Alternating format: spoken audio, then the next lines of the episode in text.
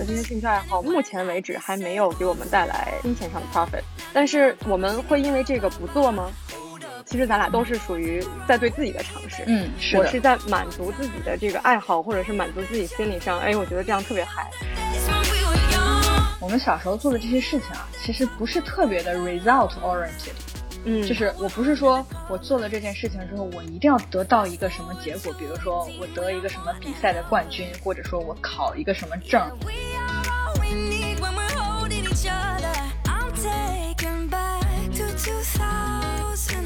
第四期我们聊啥？其实我们纠结了一下，啊，我们到底要聊什么话题？因为其实，在我们的这个 list 上还有很多想要去讲的、想要去深入讨论的话题。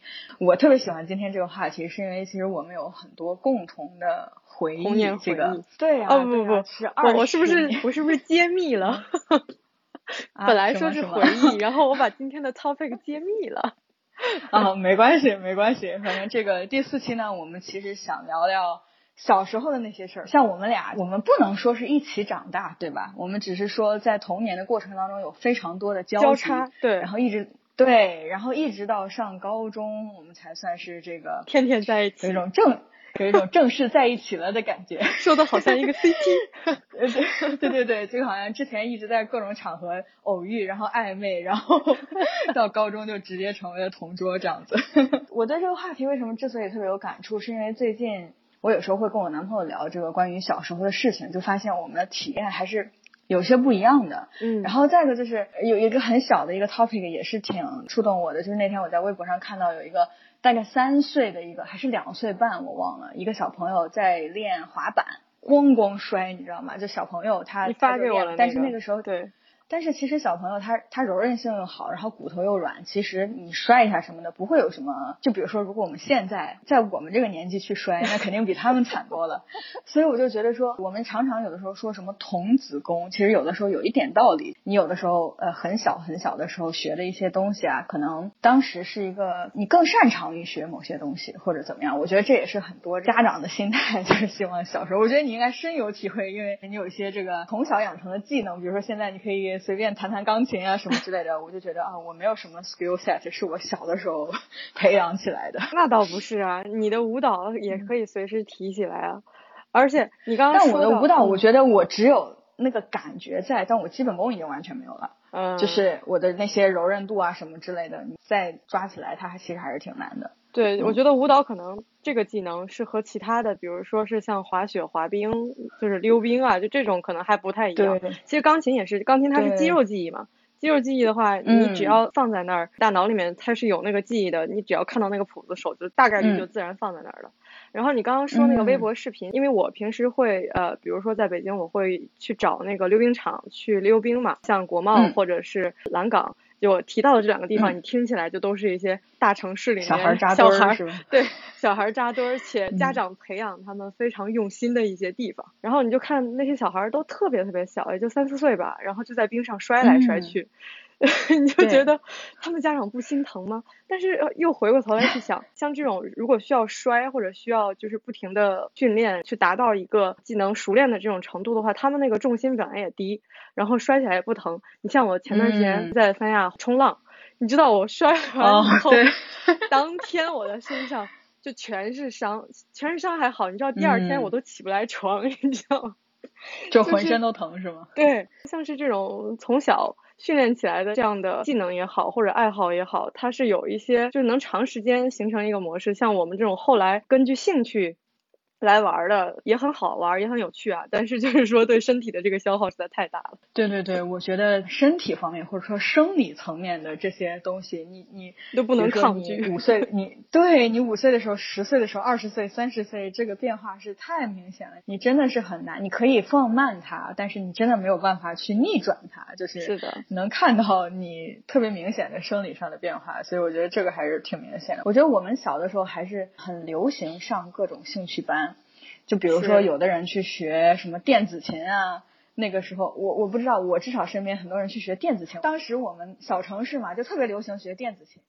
对，琴类、舞蹈、画画，就是三大类，我觉得。但是我另一方面又觉得，其实我们能选择的余地比较兴趣班其实也并不是很多。对，就比如说舞蹈班，我就感觉整个我在上舞蹈班的那几年的时间里。我觉得全程也就那么可能三四个舞蹈班是比较活跃的，就比如说我们去演出或者是参加比赛什么之类的，都是那几个班的同学，对，就没有别的舞蹈班了，就总是大概率会撞到，又是他们。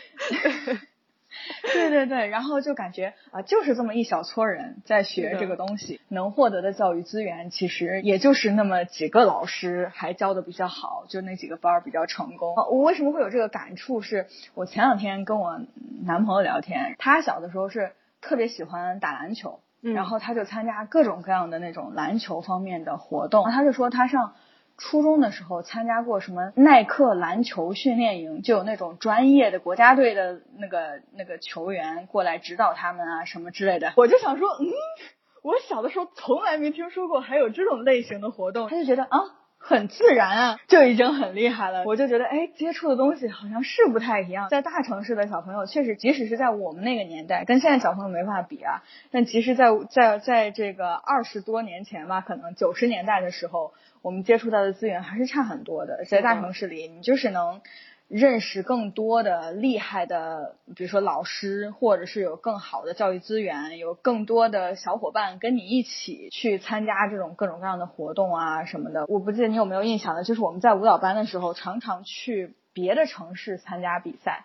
就比如我记得去什么济南啊、潍坊啊之类的，因为各类的这个舞蹈比赛可能不一定在哪里举办，然后济南是最多的。如果你在我们当地的话，我们可能最常做的演出就是每年的春晚 我们当地的那个电视台的春晚，我们是一定会去上的，就是 每年就那么一回比较大型的晚会，然后。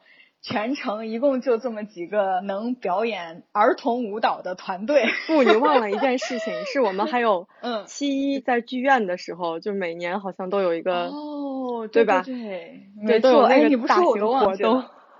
没错，没错，没错。因为咱俩当时是在我们那儿的那个少年宫嘛，不光舞蹈，我我记得我当时学 琴的时候。我们那儿也没有考级的特别正规的考点，通常来说我都是去济南考啊，或者是去青岛、去北京，这都是这样的。如果比赛也好，还有考级也好，在我们那儿基本就是，哎，就只能学一学，你知道吗？有时候找老师也找得很痛苦，因为老师好老师也很少。对对，哎，包括我其实最近啊看一些节目什么之类的，我也发现，当然他们也都现在都很年轻啊，可能也从小，比如说有的人学舞蹈或者学乐器之类的，在大城市长大的这些新人吧，就感觉啊他们的资源就很多，就比如参加各种各样的比赛，你一列他的履历就感觉金光闪闪的那种感觉。但是我也看到有一些年轻人吧，也蛮辛苦的，整个小时候过的，就比如说他是在一个小城市里，然后再专门学一个乐器。我是看那个《明日之子乐团记》，就。有一个，就是他每个周末都要自己坐火车，小时候自己坐火车去北京，专门找老师学。是的，然后再自己坐火车回来。我就觉得，哎，这还真的挺苦的。但是他没有办法，因为在他当地是没有好老师的。对，所以我觉得，哎，这个资源真的是差挺多的。我不知道现在的小朋友怎么样。你在北京，我之前也在北京，我们接触到的基本上。可能大部分是说北京周围的朋友，他们的小朋友大概是什么样子？当然他们的资源特别多，但其实我不是很了解我们家乡的那些小朋友，他们有没有好一些，有没有得到更多的资源等等。我想肯定是的，至少互联网的发展能让他们更快的获取到一些信息。但是从这种真的优质的教育资源上，我我我其实不知道有没有什么变化。通过我自己的经验啊，就是因为家里面像我同辈的。Unfortunately，我已经是我同辈里面唯一一个 没有结婚、没有生孩子的了。这是另一个话题。这是另一个话题。对，我就会看他们平时会晒嘛，就比如说，其实，在咱们那儿现在，像舞蹈班或者是一些兴趣爱好班，都是有挺多是一些，比如说是北京上学或者天津，就这些这些地方上学回去的研究生。他回去回到自己家乡带班嘛，可能也是之前在央视上过春晚啊，就是有这种各种各样也是金光闪闪的履历。这些老师还都挺年轻的，也就三十左右吧，可能二十多岁，会带一些这种小朋友的班，就看起来还是挺多元化的。在北京呢，我身边有一些，比如说七零后、六零后的朋友，会听到说他们的小孩儿都上什么样的兴趣班。在我们那儿的，可能还是相对于更传统一点，比如说是像咱们之前接触到的舞蹈、钢琴，就是乐器、音乐。男生嘛，就是篮球、足球，就是这种体育的。你知道，在北京，嗯，他们有一些嗯非遗的爱好，然后我可以去做这样的手工，听起来就很就很这也太小众了，对，小众且高级。你刚刚讲的这个，让我突然想起来，我之前看到的一个，你看似是段子，我觉得特别 make sense，就是说，现在其实，在小朋友培养兴趣方面，也有一个鄙视链，就是他说的特别有意思。就比如说举例子，如果是体育，站在鄙视链顶端的是马术。哦，对，马术，然后 对。马术什么高尔夫，然后后面可能还会有一些艺术体操、花样游泳，排在最后的是什么足球、篮球，最最后是跑步，就类似这种感觉的。如果是乐器的话，好像排在第一的现在是竖琴，嗯，就是知道吧？那种洋气感就来了。中间还有一些，比如说你学什么单簧管啊，排在最后的可能就是什么钢琴、呃吉他，呃就是类似这种这种大众普遍的，现在在。对对对对对，是我有一点想不起来完整的那个 list 了，但是我觉得特别有意思。在现在的小朋友资源很多的情况下，好像你学一个越小众的东西，仿佛就越能 stand out 出来。对你说到马术，说到高尔夫，可能也是因为就本来这些东西你能玩得了这些，它一定是挤破头进去的，而且要有比较强的。经济基础才有可能去学这些东西。对，你我不知道你有没有意识到一个趋势，就是说对国学或者是这种中国文化的培养，其实慢慢有在调整。比如说是书法、民乐，然后嗯，对对对对对，比如说对，就是像这种类型的。当然，我们那个时候其实好多人学古筝，我记得。现在可能更多的是一些比较小众的，什么乐琴啊、扬琴啊，就还蛮好的。不要再去崇拜，就单纯的崇拜西方的那些。对我感觉也有一种以前我们如果往回倒二十年，我们刚开始上兴趣班的时候，就像刚才说的，全程一共就那么几个班，所以其实你哪怕学的就是最基础的舞蹈，你仍旧也是有一项跟大部分孩子比相比的一个专长或者特长的。但是现在好像，比如说你去学学芭蕾、学学钢琴，好像是小朋友的标配了。大部分小朋友都至少有一到两个这种兴趣爱好类的培养。那如果你再想 stand out，你就要去寻找那种更小众一点的，像刚刚说的比较不容易获得资源的这样的一些兴趣，才有比较优势吧。对，然后，哎，当然这样说不是很好，我不是很认同这种价值观，就是说你是因为要跟其他人比较显得不一样，你才去学这种东西。我是非常的相信，你还是要以兴趣为主嘛。那你就是喜欢那些更传统的东西也没有问题啊，就是也不一定非得要 stand out。我觉得从信息获取或者说资源获取的方面，现在的小朋友真的是这个优势太大了，然后是的，就一切都很顺畅。我觉得我小时候真的什么都不知道。然后也就只有，就比如说我们上兴趣班也是有哪些班，也也就那么几种选择，就觉得非常的受限。像我们刚刚讲到，就是舞蹈班算是我坚持很久的，可能大概六七年的这样的一个。但是我小学毕业之后，可能也也没有去过。其实我也上过其他乱七八糟的，时间特别特别短。就是可能我真的兴趣，就比如说我可能很小的时候去过学过什么。画画吧，我也是类似上过国画之类的 一个暑假，然后我们就上一个暑假，我也是，就发现自己没这个天分，就就俩月，然后我真的是好差呀，就是而且我自己也不感兴趣。其实我好像也学过两个月的类似钢琴还是电子琴，我都不记得了，也是就觉得呃还好，没啥兴趣，或者说很难坚持吧，可能对我来说，就只有舞蹈对我来说。是啊，我是真的觉得有趣，并且喜欢，比较享受的。当然，中间也有很多痛苦的对训练的过程。对，我不知道你记不记得啊？就是咱俩当时在那边上的时候，其实咱俩不是一个班，因为你比较早。嗯。呃，因为我们两个其实都是特别硬的那种，就骨头特别硬的，我就经常 是被是被拽到角落里面。就是压弓的那个，去压腿，对对对，是的。然后我感觉每一个上过舞蹈班的孩子都经历过，就是被老师拉到角落，把腿压开，然后就一边哭一边骂老师的那种状态，梦魇一般。现在回想起来，也挺好玩的一个回忆。我不知道你在上别的兴趣班，就比如说你长期学琴等等，也有没有一些什么比较好玩的事情啊？学琴啊，学琴的那个模式呢，就是我平时都是自己在家练嘛，每次是过去老师那儿四十五分钟，先把上一周的内容练了，练了以后他才会教给你。新的，现在我想起来就感觉这个兴趣的培养是通过就是这样不停的长期积累下来，我觉得长期的时间投入，它特别符合那个一万小时原理，你知道吗？就是明白明白，对，就是靠时间堆出来的，对吧？对，它没有办法。其实舞蹈有时候还是跟天分，或者是说就是对有一些，比如说你功好，你底子好，你的呃对后软，它是能够没错。比较快进入状态的那钢琴，其实我还是说它它就是非常遵循那个一万小时原理的一件事儿。嗯，我觉得就跟跟看书写作，就是这都是一样的。它的这个兴趣爱好的培养，就和可能和舞蹈就不是特别一样。对，然后其实也很枯燥，我觉得。虽然说我就喜欢，我就想问，枯燥。因为你刚说很多时间都是在家里练嘛，那有没有那种你就烦的不行不想练，然后家长还要盯着你在那儿练琴？特别。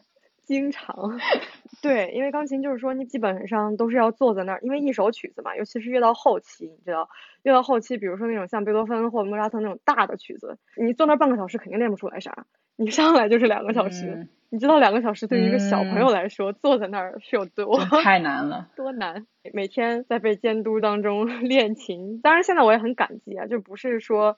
如果没有那个时候的训练，如果没有那个时候的痛苦，那我也不会有现在像随手拈来就可以 弹一弹什么的。身边也还是有一些，比如说小时候疯玩的一些朋友，就觉得他们过得也很嗨，就是什么爬树。逮蛐蛐儿，知道，就不像我们 坐坐那两个小时，对，嗯，就发现了东西可能不一样，嗯，对对对。但其实我觉得，首先啊，从很小的时候，至少我们可以讲小学、初中，其实我们学校里的事情没有那么多，甚至我们在学校里也是掺和各种事情，比如说在学校的舞蹈队，在学校的广播站，也是去培养自己各种各样的兴趣爱好，没有占很多时间。所以我觉得，对于兴趣班来说，一方面是说。你参与的是什么兴趣？就比如说我其实上舞蹈班的话，我其实也就是每个周末去上课，可能有一上午的时间，我不太记得三四个小时。可能平时的话就是偶尔在家压压腿啊，然后抻抻腰啊，就是把那个基本功保持一下。然后所以其实平时不太用占用那么多的时间的。但是学琴就是另一个故事，就是你上课的时间更短，但是这个平时自己在家练的时间多，所以。其实我倒是没有经历过这个，就是一定要被摁在家里训练什么东西。当然，我有那种被摁在家里学习的时候啊。对，但是从培养兴趣的角度，我在家就感觉还好像你刚刚说的那个疯玩的那个状态，我其实也是有时间的，但是我可能不太知道玩什么。嗯，我小时候的娱乐有有啥呀？跳皮筋儿、踢毽子，类似。那种在学校里和小朋友玩的东西可能差不多的感觉。那你小时候没有在上舞蹈的时候，就平时放了学你都在做什么呢？有时候会跟家属院的小伙伴一起玩，但是也没有什么。可能是因为刚好是因为我们那个家属院吧，跟我特别同龄的女生很少，嗯，就男生比较多，小男孩比较多，玩的东西就不是很一样，所以就感觉。我并没有很多的时间是跟其他小朋友一起玩的，我就在家。我有的时候也会自己，我甚至拿两把椅子撑一个皮筋儿，自己跳皮筋儿也是有。哎，我也干过。然后看很多的书，小的时候就是可能还是有安静的那一面，就是不是说我就是要出去玩的那种。当然看的也都是类似什么小说啊、故事啊，小朋友看的那种书。但是我还挺喜欢看书的。我还干嘛呀？你这么一想，我还真的不是很记得。除了看书和正常做完学校的事情，我还在干嘛？你都在干嘛？除了练琴的时候，除了练琴的时候啊，其实小学的时候，我记得啊，当时我还，比如说有一些朗诵，就各种各样的表演演出啊，经常会去参加。其实我们都不在一个学校嘛，对吧？但是我们通常都能在一些活动里面 遇到各种活动遇到，对，就是有时候都能混个脸熟。我是觉得，虽然我们那地方小吧，也可能是因为家长的原因，就是他们还是有这些信息获取的渠道，然后能让我们去参加这种能够在别人面前做 public speaking 啊，或者是就锻炼这样的机会。我感觉我这方面的信息其实大部分更来自于学校，学校是吧？就是对，因为往往这些活动，比如说各个学校也会派小朋友去啊，等等之类的各种方面，就像你刚刚说的什么朗诵啊，包括还有什么合唱。对对之类的，我觉得可能尤其是在小城市，学校的资源很大程度上决定了你你这个孩子能够获得什么样的一个信息。至少我是觉得，我的小时候主要的各种活动的信息来源，一方面就是我参加舞蹈班，那舞蹈班有很多舞蹈方面的活动的信息；另外，其他的主要就是来自于学校。我觉得我爸妈好像没太有很多这方面的信息，我大部分的渠道都是通过学校来的。但我觉得我还是蛮喜欢我的那个小学的。他还挺鼓励小朋友，就是积极去参加各种各样的活动。我记得，我不知道其他小学，至少我们小学就喜欢搞各种各样的这种课余活动。是的，什么舞蹈啊、广播站啊、主持啊、唱歌啊等等之类的。而且那个时候，我们那儿不是政府班子，不是要主搞旅游什么的嘛，然后就经常有各种各样的演出。然后我们学校呢，又是属于这种呃课余活动搞得比较好的，我们就经常代表要去演出。嗯，我就记得那个小的时候，有很多时候就不上课，因为就是。学校就说你不用上课，你就去排练，包括比如说准备演出。然后我印象特别深，有一次演出之前，因为我们有的演出是那种大型表演，就是可能有大几十人，小孩那会儿上小学，然后互相化妆，帮忙准备，这种回忆还是挺有意思的，也是特别有趣的经历。嗯，是的，是的。你说到这个啊，就是相当于是你那个学校本来。给的资源就很多，因为那个学校的性质就是培养了很多政府那边的小孩儿，或者是他们的理念比较先进嘛，比较这种偏素质教育。那我是因为当时我家就在电视台，我知道的很多这样的信息获取，就比较偏这种文艺娱乐啊，就是这种类型，这种演出类呢我也不怵，因为我经常我就在台里混嘛，时不时的是吧，那个上个节目或者啥的，就跟我爸去台里面转着玩。其实我还想补充一个点，就你刚刚说你们学校的整个那个培养模式，其实后来发现我们的同学里面，就是从你们学校出来的这些同学，他们整个的这种。整体的不只是学习方面，我觉得他们整体的素质教育也好，或者是他在各个方面的一些培养素质吧，或者他各个方面的什么兴趣啊，这些都还挺全面的。比如说在社会上遇到事儿，或者是为人处事上不太怵，不是说那种畏畏缩缩，就都大大方方的那种。我 get 到你的点，然后我还是觉得这可能有两方面的原因。第一个就是，其实不同的学校。他的学生来源是不一样的，嗯，就好像你刚刚说的，其实当时很多，比如说政府或者事业单位的这种相对比较开放的家长，然后他会把孩子倾向于送到我们的那个小学去读书，这就从家庭的角度，其实就可能有一些差异，对，就是从家长的理念啊，包括家庭的条件啊、培养的方式啊等等，可能就会有一些区别。另一方面，我确实觉得，尤其是在小学的阶段啊，你多去拓展一些，首先我们。这个国内特别强调学习，对吧？但是我就觉得小学的学习能影响到啥呀？就是 我们都经历过，对吧？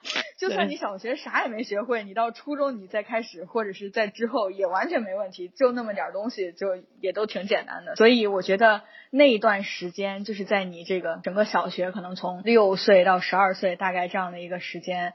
是特别好的一个去拓展自己，因为是在慢慢形成对自己的认识和对世界的认识的这样一个时间段。如果你能够去尽量多的接触不同的事物，接触各种有可能的，比如说活动啊，或者去尝试做一些事情啊，就有可能会发现更多的可能性。而且就像你刚才说的，就是因为接触过各种各样不同的东西，所以在。可能你比如说成长了之后，不管是遇到新的一些情况，或者是遇到问题的时候，也不会特别的惊慌，就是不畏惧吧。我是自己比较喜欢这种发展方向的，就是不断的去尝试，从很小的时候你就不断的去尝试，你才能有更多的时间去找到说自己有可能有什么样的兴趣。对，这就引到了下一个也要讨论的呢，就是说童年其实对现在的自己带来了哪些的影响，无论是从做事啊，还是对赚钱的一个态度啊，再就是我们和其他关系的相处啊，都是会有哪一方面的影响？是，哎，我觉得你说到这一点啊，我突然想起来一个我妈经常跟我讲的一个事情，我觉得这从另一个方面说明了你刚刚说的这个问题，就是我们那个时候其实。在那个城市里，条件还是整个城市的发展还是相对落后一些的。我们当时舞蹈班呢，就是在少年宫的一个二楼一个大厅里面，也没有空调。那个时候谁见过什么空调啊，对吧？冬天就巨冷，那个屋里很苦那个时候。然后。对对，是我妈就跟我讲过，那会儿可能我才刚学没多长时间，就是我还很小的时候，可能就六七岁的时候，然后就有一天鹅毛大雪，特别冷，那天可能气温就特别低，突然就降温了，正好是要去上舞蹈课的那一天。嗯，我们家当时的代步工具应该是自行车，如果没记错的话。嗯，我们家当时住的还离那个上舞蹈课的地方稍微有一点远，我不记得是我妈还是我爸了，反正负责送我的那个人 就问我说要不要去，因为其实去到那儿也很冷，就是整个这个过程可能就会比较艰苦，可能当时我也没体会到说路上也会很辛苦，反正也不是我骑车，那天还是一个蛮惨的一个状况，但是就是我觉得当时我是真的喜欢跳舞，就是觉得我在舞蹈班里有很多快乐，所以我就觉得。我还是想去，我爸妈也很强，就是 OK，那你自己做决定，你想去，那我肯定送你去。虽然我自己路上也会非常辛苦，但是你自己做的决定，我肯定支持你。就骑着自行车，风雪中把我送到那个舞蹈班，然后果然那个。教室里就冷的像冰窖一样，我妈就跟我描述说，那个手指啊都冻得有一点就是红彤彤，就是说像小萝卜一样。平时我们不是都穿练功服学舞蹈嘛？对。那天就是在班里的大家就去的人很少，就不是都去了，就是可能不到一半的人去了，因为那天太冷了，大家都得把那个棉袄或者羽绒服，我不记得穿什么当时，但是就是那个最厚的那个外套穿在身上。才能去动，要不然太冷了，就整个人就冻在那儿的那种感觉。还是就有那么几个孩子，就那天一整个上午就在那儿，还是坚持在跳舞。我觉得至少从这个事情，我现在回想啊，包括我现在的一些性格，我就觉得至少有两方面是：第一方面是你愿不愿意去为了你想做的事情去克服困难，或者是去做那个 hard decision。就比如说，我说我要去，这是完全取决于我自己的。我觉得当时可能，比如说我爸或者我妈也想偷懒一下，万一他说不去呢，那我就不用送了，对吧？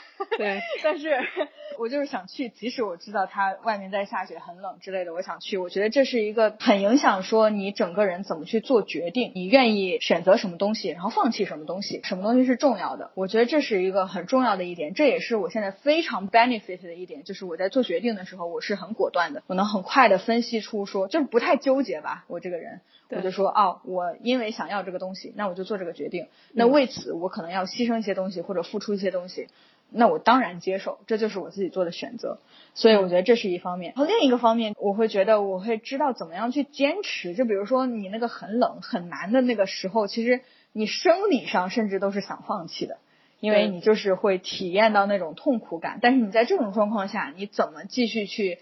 坚持做一些事情，我觉得人在体现出品质的时候，很多时候就是在处境特别艰难，你对对，然后怎么样才能体现出说你是能继续坚持下？我觉得在顺境中坚持是很容易的事情，其实你就一直做你习惯做的事情就好了。但是当你遇到各种困难、各种阻碍的时候，甚至自己都很难去做这件事情的时候，你能不能克服那些东西去坚持？我觉得这也是一个。我 benefit 很多的一个品质，就是我真的想要的东西，我就会特别的坚持，不愿意去克服各种各样的困难去坚持它。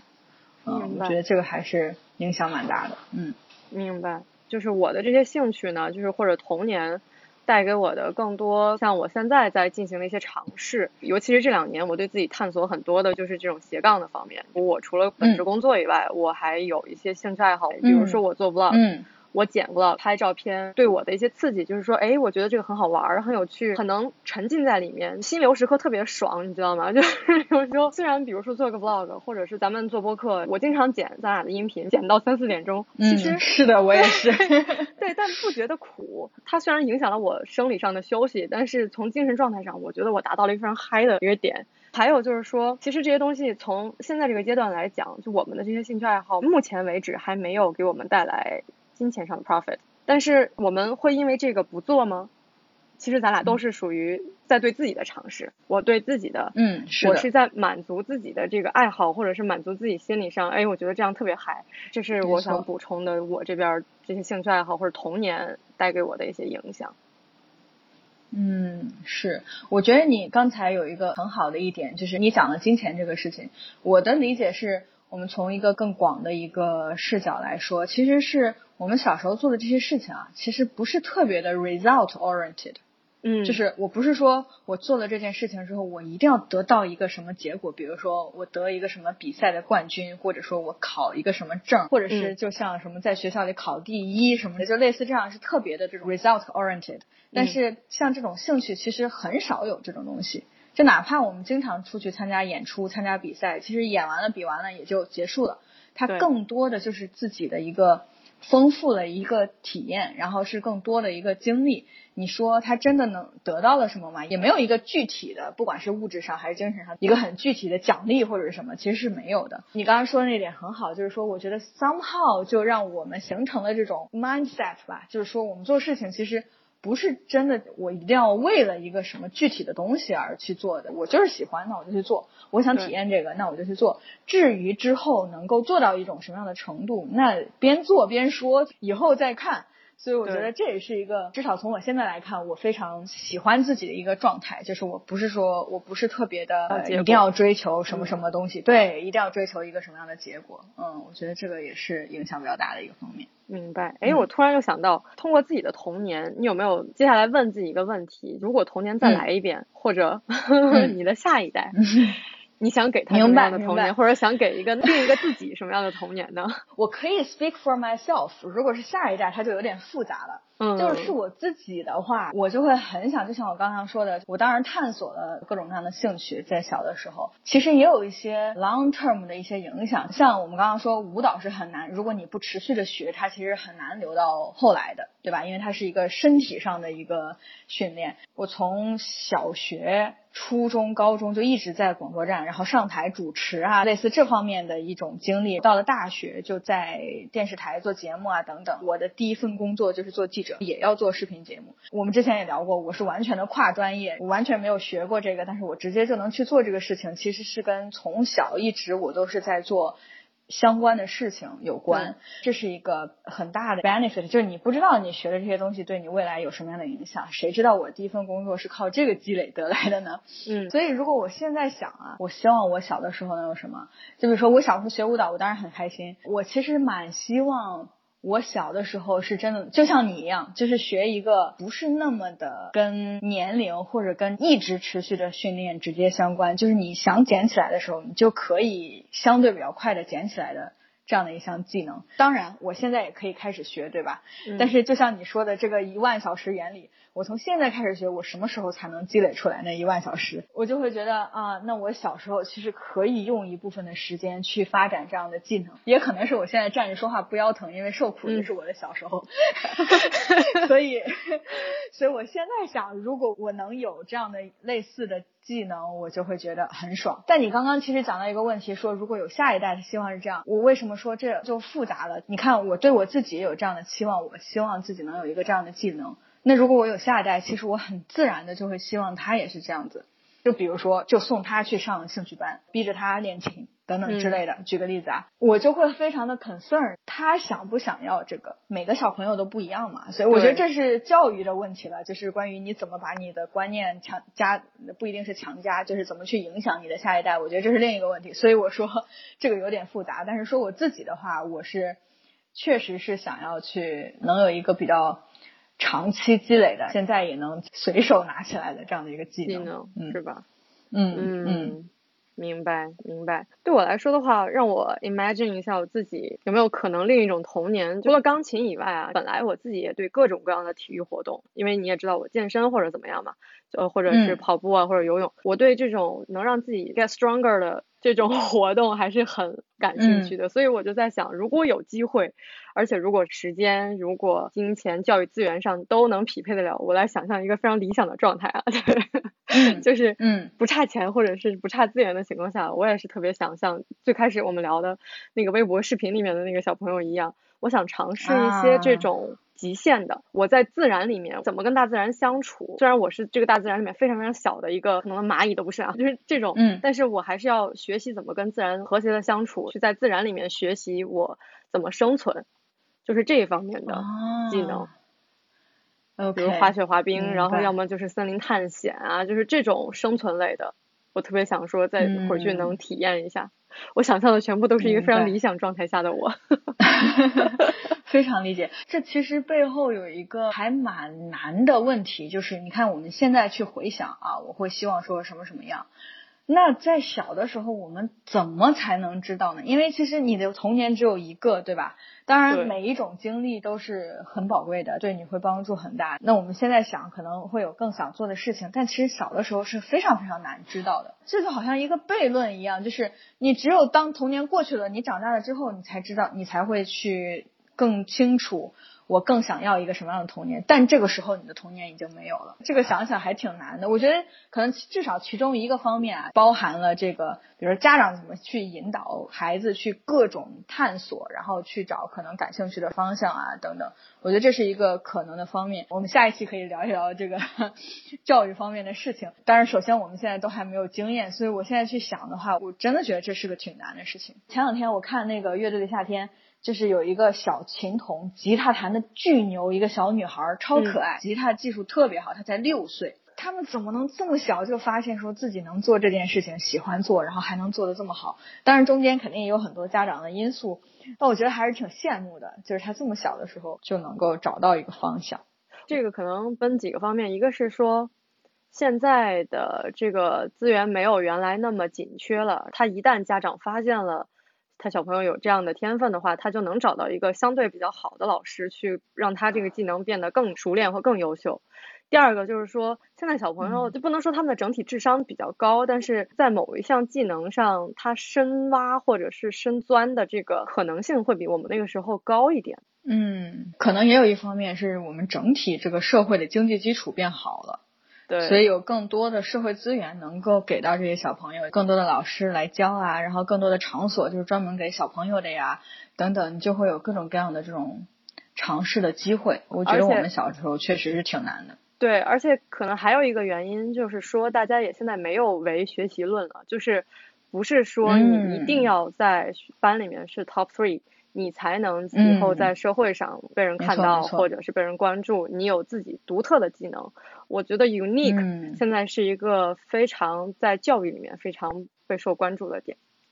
这也可以我们下期在聊教育的时候可以讨论一下。是的，你这个收尾说的非常好，就是我觉得这是一个，没错没错，我觉得这是一个挺大的一个教育观念方面的转变。我们下期可以。详细聊一下。好的，我觉得我们今天还是挺有意思的。嗯，我觉得今天我们的 time management 特别好，完美，完美。我们第四期结束，第四期大腕优秀优秀。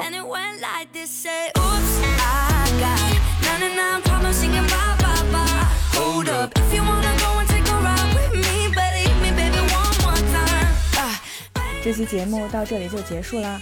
如果你有什么有趣的童年经历，或者类似的童年感悟，欢迎跟我们留言互动。如果喜欢我们的节目的话，可以把节目分享给身边的朋友或家人。我们的节目在喜马拉雅、荔枝、小宇宙、网易云音乐、Apple Podcasts、Spotify 等平台都有上线哦，欢迎关注。songs with all our childhood friends. Oh.